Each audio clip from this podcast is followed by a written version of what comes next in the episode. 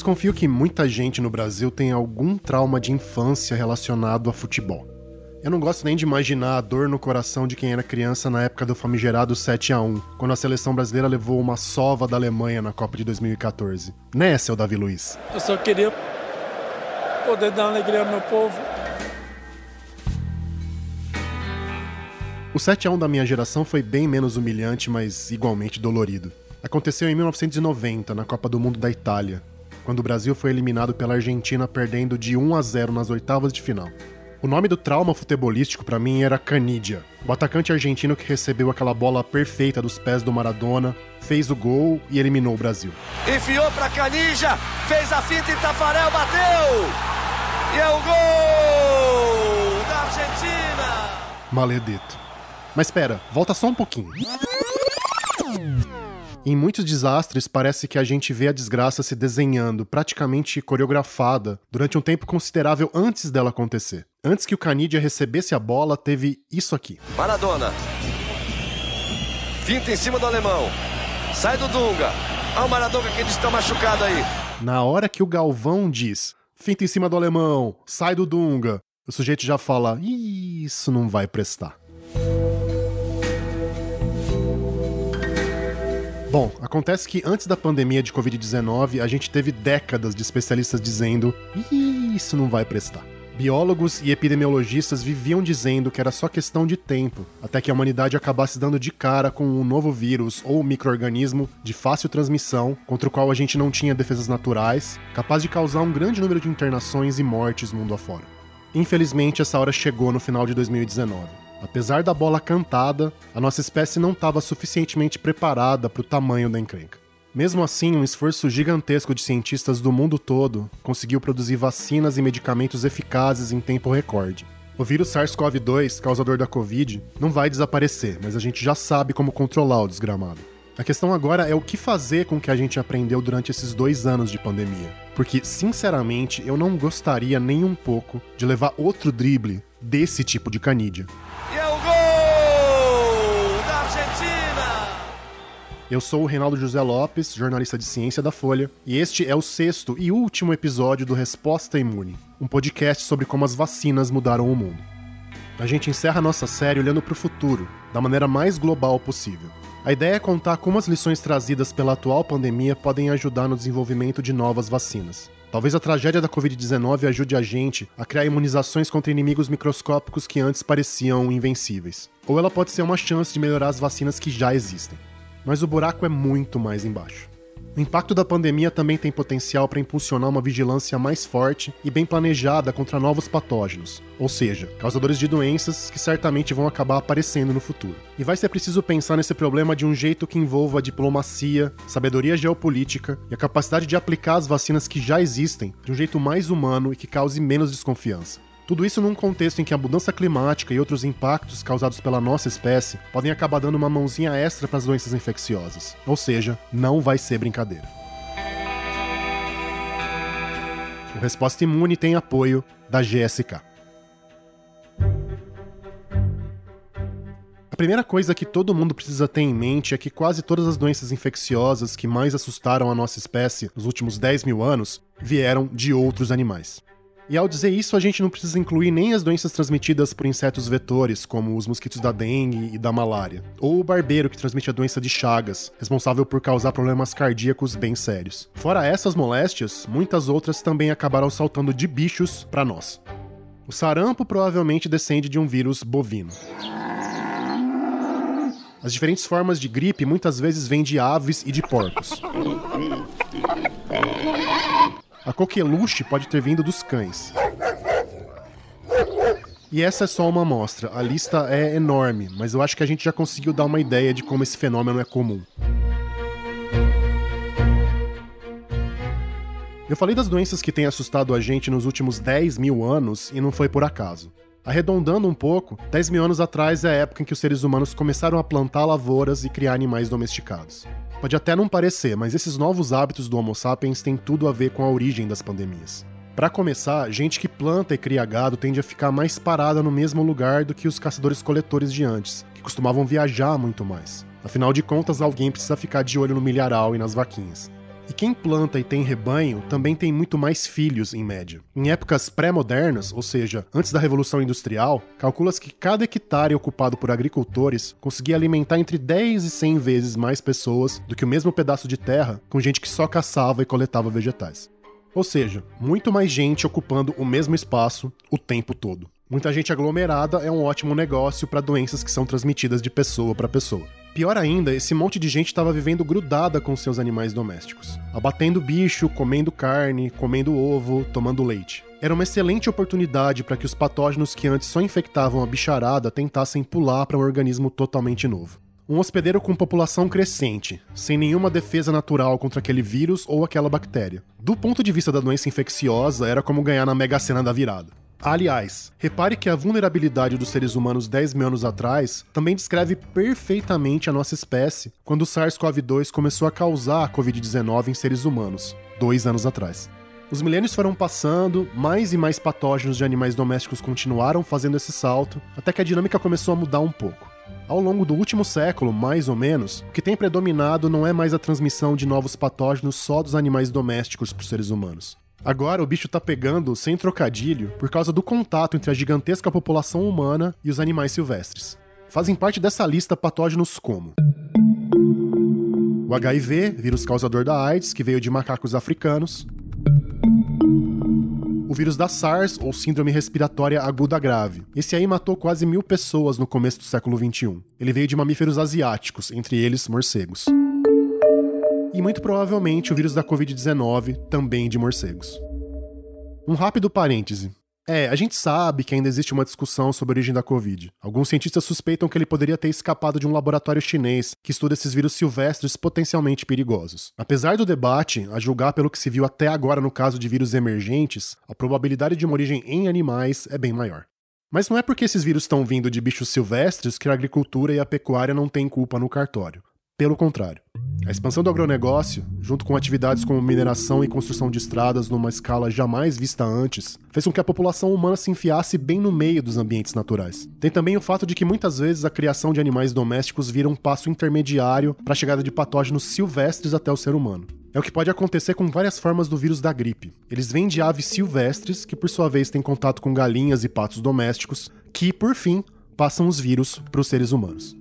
Junte essas duas coisas, a caça e o tráfico de animais silvestres, e pronto. A gente cria o cenário perfeito para que novos saltos de doenças entre hospedeiros aconteçam. Olha, certamente epidemias de tempos em tempos a gente vai ter se a gente não mudar o nosso comportamento em relação ao planeta. Essa é a Natália Pasternak, que é microbiologista e presidente do Instituto Questão de Ciência. O Instituto é uma associação sem fins lucrativos criada para defender o uso de dados científicos nas políticas públicas do Brasil. Se a gente continuar explorando o planeta de uma forma predatória, esquentando o planeta, o que faz com que o ambiente fique mais propício em várias regiões do mundo para mosquitos que são, por exemplo, transmissores de doenças infecciosas, e que a gente vai invadindo o habitat de animais que também são possíveis reservatórios de outros micro-organismos que também podem transmitir transmitir doenças infecciosas. Então, a gente tem aí potencialmente um contato com possíveis epidemias no futuro. Eu acho bastante provável que a gente tenha, e um desses vírus, um desses micro-organismos que a gente esbarre aí, ele pode ser pandêmico. Esse cenário deveria estar deixando a gente, habitantes deste país tropical, abençoado por Deus e bonito por natureza, especialmente preocupados. Isso porque possíveis novos patógenos têm uma relação próxima com a biodiversidade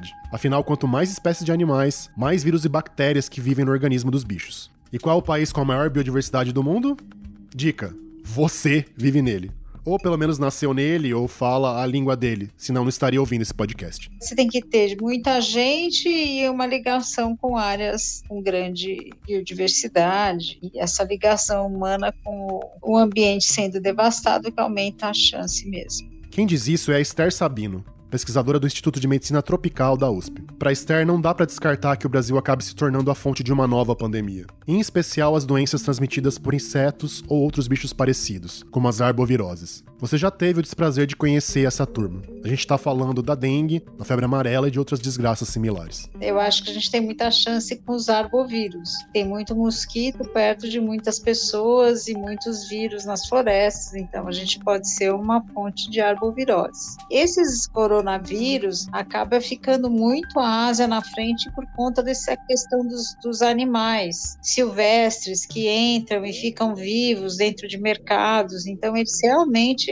forçam bastante a chance de você ter epidemia de coronavírus e as últimas duas começaram lá. Enquanto a gente não cria vergonha na cara como espécie e diminui o ritmo da devastação dos ambientes naturais, é preciso pensar em alternativas. O melhor jeito de impedir que a pancada trazida por uma nova doença dessa seja tão grande quanto a da Covid-19 é obter cada vez mais conhecimento sobre as possíveis ameaças. Ou seja, fazer levantamentos e monitoramento constante dos patógenos existentes na natureza. Claro que isso não é brincadeira. Trata-se da proverbial agulha no palheiro. São dezenas de milhares de espécies de animais, cada uma carregando milhares de vírus e bactérias no seu organismo. Muitas vezes nem parece que elas oferecem tanto risco para os seres humanos, porque afinal de contas eles evoluíram para infectar com eficiência as espécies selvagens. É a mistura do azar com o descuido e a devastação que faz os saltos entre espécies acontecerem. Não é fácil para o vírus sair de um animal e pular para outro.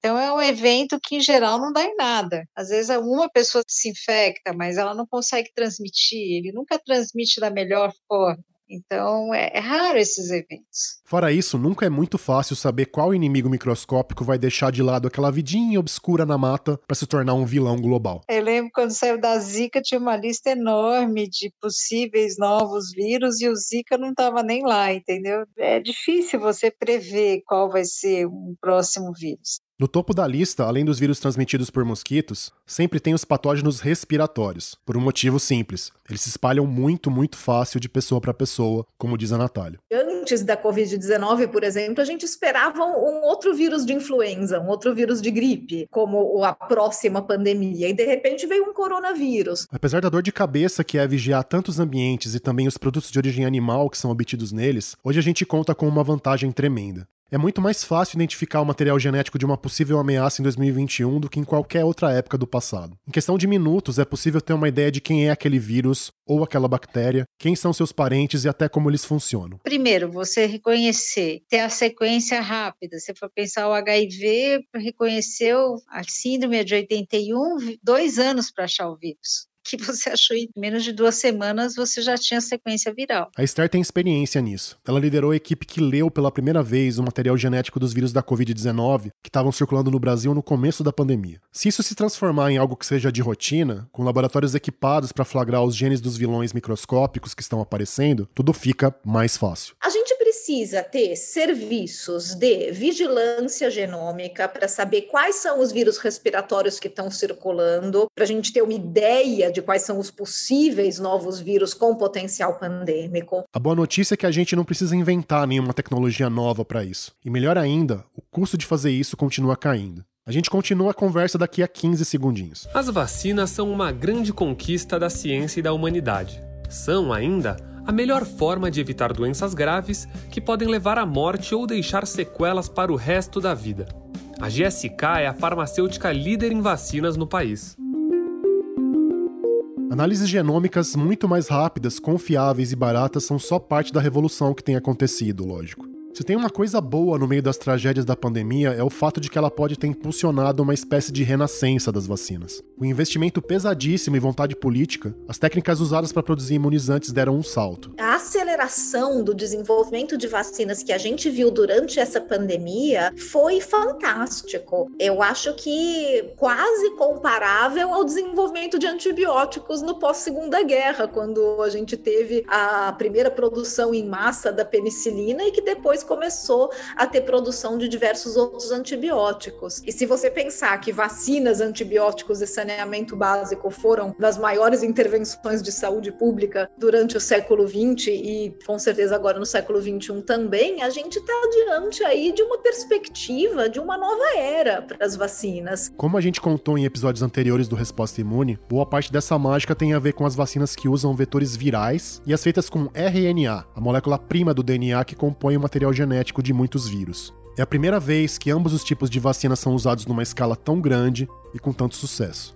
Essas duas tecnologias têm algumas diferenças entre si, mas também têm um ponto bem importante em comum. A base delas é o material genético do próprio patógeno. É ele que faz o organismo ficar preparado contra o vírus de verdade, barrando a infecção. Esse ponto é muito importante porque hoje em dia é muito fácil montar as letrinhas químicas do material genético em laboratório. É tipo usar a função copiar e colar do seu computador. Em menos de 60 dias após o lançamento do genoma no mundo, após a descoberta de que era um coronavírus, a gente já tinha RNA mensageiro produzido para atacar a proteína daquele vírus. Então foi uma revolução. Esse é o nosso velho conhecido Lucas Anandrés, que já participou de outros episódios do podcast. Ele é biomédico, divulgador científico com mestrado pela Universidade Federal de Minas Gerais. Produzir RNA, produzir material genético, não é difícil. Se a gente tivesse, por exemplo, a sequência genética de um dinossauro na mão, a gente só não consegue produzir dinossauros pelos problemas éticos que teria de trazer um animal extinto à vida, mas também porque a gente não tem acesso ao código genético dele. No caso do coronavírus, a gente tinha. Então, o que a ciência fez foi, na verdade, pegar o código genético e fazer ali uma proteína para o bem, né? Então, a gente está buscando uma vacina. O Lucas é taxativo esse tipo de técnica removeu muitas das barreiras que existiam para a criação de novas vacinas. A gente consegue virtualmente fazer vacinas para qualquer doença hoje. Então basta você ter o código genético do que você quer atingir e você vai fazer vacinas. O desafio é testar essas vacinas, colocar elas em prática e vai depender da doença, porque HIV, por exemplo, é uma doença de ciclo muito lento. Hepatite, por exemplo, você demora meses para desenvolver a doença. Então como é que você vai saber quem é que teve, quem não teve? Aliás, foi bom o Lucas ter mencionado o HIV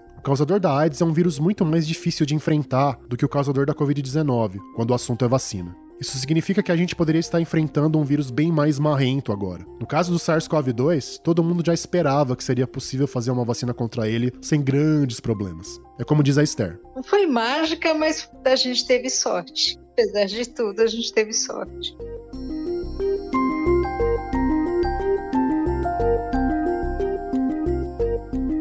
Possível pensar em pelo menos duas grandes áreas de pesquisa biomédica que podem sair ganhando com a renascença vacinal. A primeira delas parece quase um santo grau da medicina. Vacina terapêutica contra câncer. Esse deve ser o legado principal. A gente imaginar que a gente pode desenvolver vacinas terapêuticas contra determinados cânceres. Isso seria um grande legado que a gente poderia aproveitar disso. Essa perspectiva super esperançosa é levantada pelo Gustavo Cabral de Miranda, especialista em desenvolvimento de vacinas e pesquisador do Instituto de Ciências Biomédicas da USP. Maluquice? Nada, tem muita gente boa estudando isso. E seria uma vacina terapêutica, ou seja, que pode ser usada como tratamento contra tumores. A lógica continua sendo a de outras vacinas: pegar uma molécula que é um pedaço do inimigo, no caso o câncer, e usar esse fragmento para dar uma acordada no sistema de defesa do organismo. Para gerar um câncer tem que haver uma mutação celular. A célula vai mutar e para ela mutar, ela precisa escapar do sistema imunológico nessa estratégia de desenvolvimento tecnológico é que a gente pode focar nessas células. E utilizando para isso fragmentos ou estruturas de células cancerígenas, biomarcadores celulares, que a gente possa utilizar para ativar esses componentes. A segunda grande possibilidade da nova era das vacinas é atacar as chamadas doenças negligenciadas. São problemas de saúde como a malária, o mal de Chagas, a leishmaniose, a esquistossomose. Comuns em países pobres da África, da América Latina e da Ásia, com poucos tratamentos eficazes e nenhuma vacina contra elas. E, além disso, entender que a gente está falando de seres humanos e aproveitar toda essa tecnologia para enfiar vacinas para doenças negligenciadas. Acho que essa seria a grande sacada, assim, a gente entender que, olha, nós temos condições de desenvolver vacinas, temos problemas, vamos falar Brasil e América Latina, que nós podemos tratar e sanar isso e focar porque tem prejuízo humano difíceis de calcular anualmente. Eu falei dos países pobres, mas a mudança climática, as guerras e as migrações já estão levando esses problemas inclusive para os países ricos. Sabe a esquistossomose, que a gente conhece popularmente como barriga d'água? Doença causada por um verme vindo de caramujos de água doce? Pois esse negócio está se tornando endêmico na Córcega. Córcega, a ilha francesa no Mediterrâneo onde nasceu ninguém menos que Napoleão Bonaparte. Ao que tudo indica, a mudança climática que está esquentando a região, mais a presença de imigrantes vindos de regiões onde a doença é endêmica, acabaram levando a esse cenário. Como a gente mostrou dois episódios atrás, não é brincadeira fazer vacinas contra essas doenças. Os parasitas têm um ciclo de vida complexo que dá um olé no sistema de defesa do organismo. Mesmo assim. É possível? Eu não tenho dúvida que é possível. Só depende do interesse que a gente tenha.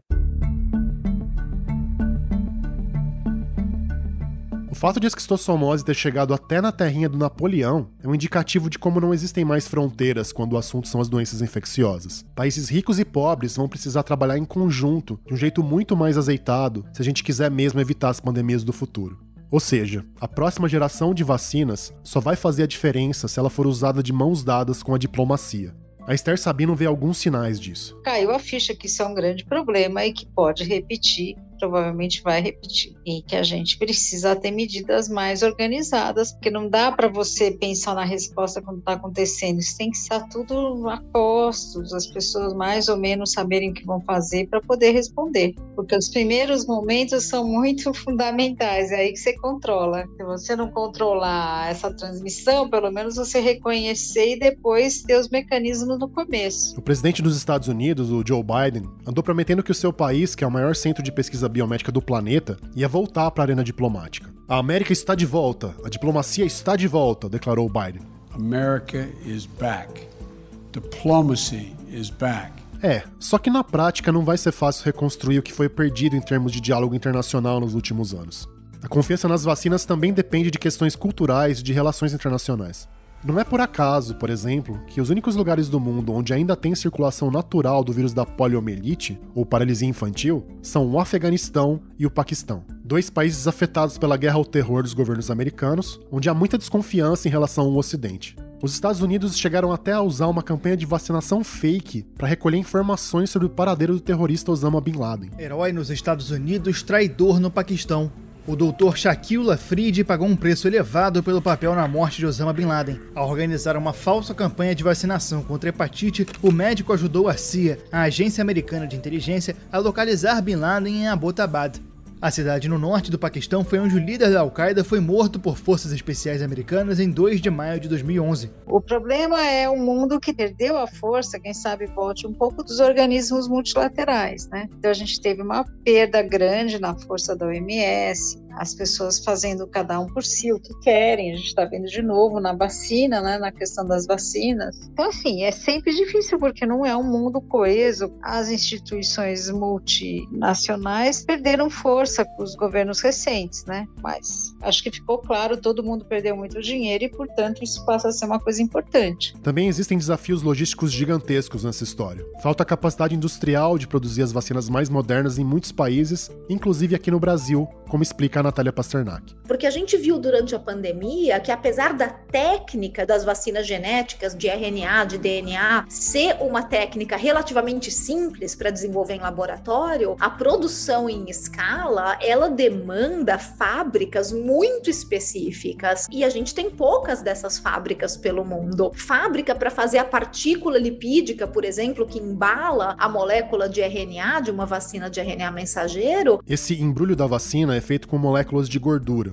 basicamente, que são os lipídios. A gente tem poucas fábricas no mundo que estão capacitadas para fazer essa partícula. Então, acho que nos próximos anos a gente deve ver um boom de mercado também dessas fábricas mais especializadas para conseguir produzir essas vacinas genéticas em massa. E eu espero que o Brasil não fique para trás, porque o Brasil tem chance, tem potencial para ser um grande produtor de vacinas, mas precisa de parceria com indústria, precisa de parceria com iniciativa privada, que é algo que no Brasil hoje ainda é muito incipiente. E tudo isso também precisa ser embalado, entre aspas, em sistemas de saúde que funcionem de um jeito mais inteligente, mais barato e mais focado na prevenção, segundo a Esther. Na verdade, você teria que melhorar os sistemas de saúde do mundo todo. Eles são muito frágeis, inclusive nos Estados Unidos. E fica claro nessa epidemia. Então, você tem que botar um esforço para a gente melhorar o acesso à saúde em todos os lugares. E isso é uma coisa importante. É um sistema de saúde forte, com uma atenção primária, onde você já detecta os casos de cara, onde você tem uma boa resposta, que vai melhorar nossa capacidade de conter epidemias.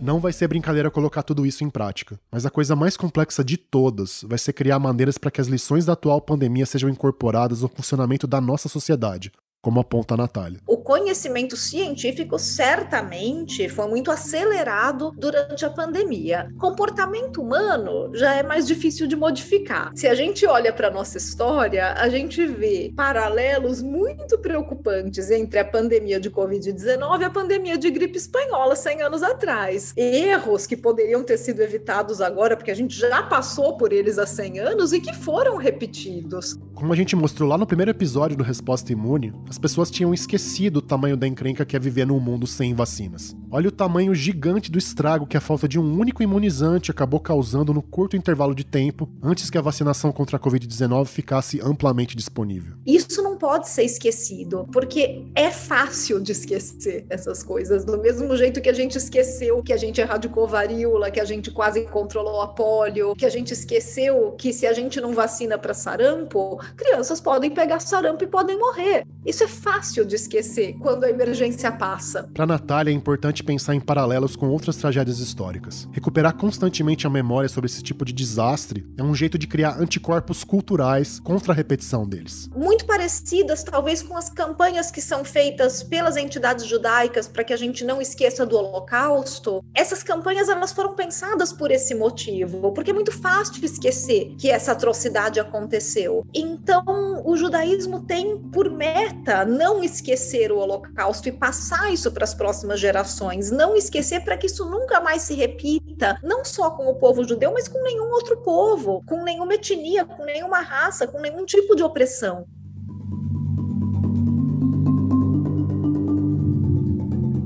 Como diz o J.R.R. Tolkien, professor britânico que escreveu O Senhor dos Anéis, queimar a mão é o melhor jeito de a gente aprender que o fogo é perigoso. Todos nós que estamos vivos hoje somos responsáveis por perpetuar a memória dos horrores das conquistas da primeira pandemia do século XXI. Essa chama precisa continuar acesa.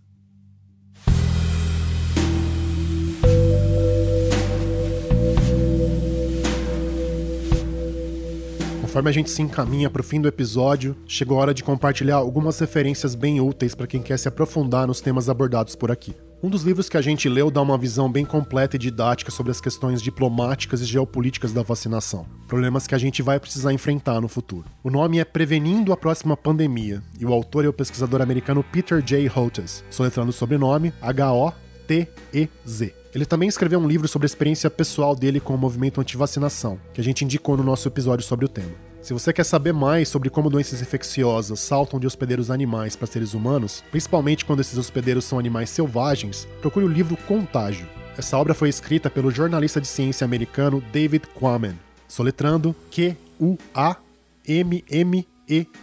O David Quammen rodou o mundo procurando histórias sobre vírus e bactérias que realizaram o chamado transbordamento, ou spillover, essa transição entre hospedeiros de espécies diferentes. É uma história mais escabrosa que a outra. E é impressionante como algo parecido com a Covid estava só esperando para aparecer mesmo.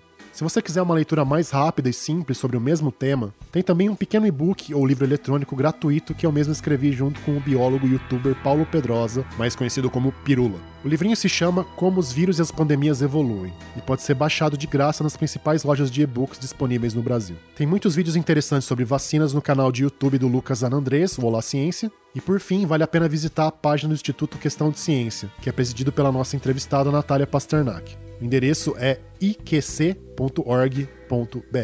E com isso nós terminamos o Resposta Imune. Foi uma honra e um prazer enormes contar as histórias destes seis episódios. É claro que eu não teria chegado nem perto de cumprir essa missão sem a tremenda ajuda da minha mineiríssima colega Juliana Deodoro. No roteiro e nas entrevistas, as artes mágicas do Gandalf da edição de som, o Luan Alencar, e a supervisão bem fazeja, porém rigorosa da chefa Magé Flores e do chefe Maurício Meirelles, que você certamente já conhece do podcast Café da Manhã aqui na Folha. Esse episódio usou áudios da ESPN, da TV Globo, do The Guardian e da AFP. Por favor, se cuide, use máscara e tome todas as doses recomendadas da sua vacina. Afinal de contas, a pandemia ainda não acabou. Boa sorte para todos nós e até breve.